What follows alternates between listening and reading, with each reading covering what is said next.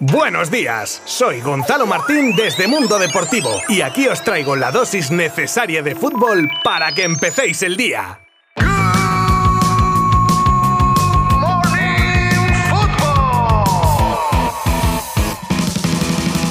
¿Qué tal, amigas, amigos? Jueves 3 de marzo de 2022. Hoy nos espera un Good Morning Football de AUPA volvemos a tener resúmenes de los partidos disputados en el día de ayer, que en este caso fueron de Liga, de Copa del Rey y también tenemos derby madrileño en la Youth League. También os cuento el boom que ha provocado Abramovich vendiendo el Chelsea y ojo, porque hay un interesado en hacerse con el Club Blue que no os vais a creer. También tenemos un cruce de palabras entre jugadores ucranianos y el capitán de la selección rusa de fútbol y nuevas consecuencias de la guerra. La nueva pelea entre Barça y Madrid por hacerse con una nueva perla, la salida de Héctor Herrera del Atlético de Madrid, el posible viaje del a Australia para jugar unos amistosos y las declaraciones de un siempre polémico Mario Balotelli sobre Messi y Cristiano. Todo esto en los próximos minutos aquí en Good Morning Football. ¡Comenzamos!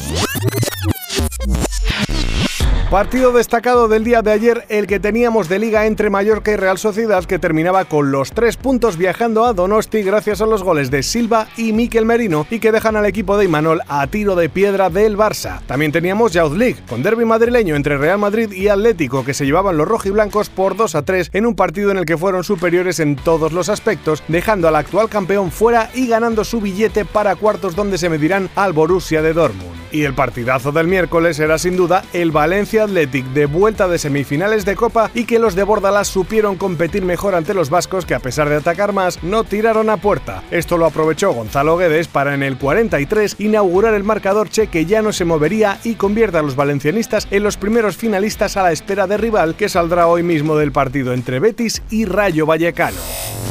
Roman Abramovich se siente señalado por el estallido del conflicto ucraniano y no quiere abordar las especulaciones en los medios sobre su propiedad del club y es por eso y por beneficio del propio Chelsea que decide venderlo. Esto según sus palabras. También dice haber dado instrucciones para lo recaudado en la venta sea destinado a víctimas de la guerra ucraniana, tanto para temas urgentes como para la recuperación posterior a largo plazo. Y no ha hecho más que anunciar la venta del club y ya se ha empezado a especular sobre posibles compradores. Uno de los más mediáticos es el luchador Conor McGregor que en Twitter venía a decir que estudiaría la posibilidad. No se sabe si es real su interés, ni tan siquiera si podría acometer los 3.000 millones de deuda del club, pero interés parece que hay.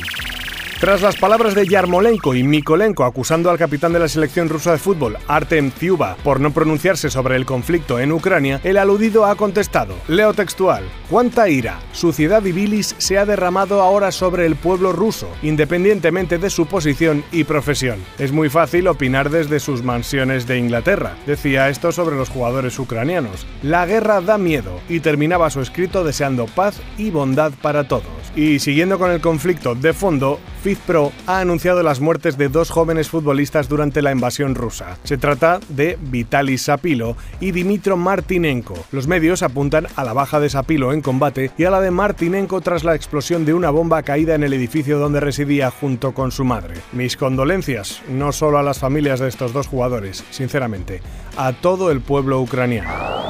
Ya sabemos que en cuanto huele a jugador de futuro, los grandes se tiran a por él. No sea que dejen perder a la nueva figura del fútbol mundial o que pasado un tiempo les cueste más caro. Así es la realidad. Bueno, pues Barça y Madrid vuelven a coincidir en el interés por el mediapunta de 18 años del Racing de Santander, Pablo Torre, el cual ha declarado tras conocer el interés de estos clubes que él está donde le toca, centrado en el Racing y ayudando a su equipo a conseguir el ascenso. Como dato, Pablo, internacional sub-19, acaba contrato en 2025. Tiene una cláusula de 8 millones y le representa la misma empresa que a Xavi Piqué y un Titi, por ejemplo.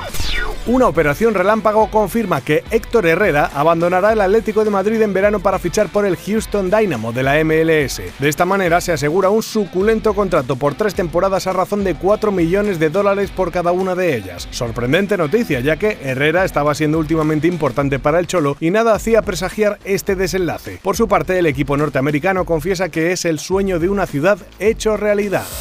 El Fútbol Club Barcelona parece estar cerca de cerrar un trato para ir a jugar a Australia dos amistosos que se disputarían al término de la presente liga. Lo único que el equipo tendría que hacer encaje de bolillos porque justo al terminar la temporada hay ventana de dos semanas en la selección que presumiblemente llamaría a varios integrantes del equipo azulgrana. De tal manera que las fechas más probables serían entre 23 y 29 de mayo si hace falta con refuerzo de chavales del filial. Qué valor que tiene el bueno de Mario Balotelli, vaya fenómeno. Pues no dice que su calidad está al mismo nivel que Messi y Cristiano. Y también debe ser pitoniso porque afirma que si se hubiese quedado en el City habría ganado al menos un balón de oro. Esto dicho por un jugador que actualmente milita en el Adana Demispor turco. Con todo el respeto, ¿eh? Eso sí, igual que os digo una cosa, os digo la otra. Lo cortés no quita lo valiente y reconoce que su mala cabeza le ha llevado a cometer muchos errores en su carrera. Bueno, oye, por algo se empieza.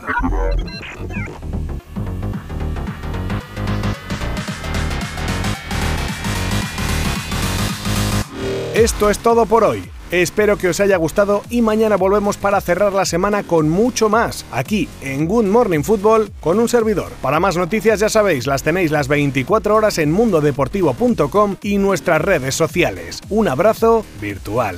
Adiós. Mundo Deportivo te ha ofrecido Good Morning Football, la dosis necesaria de fútbol para comenzar el día.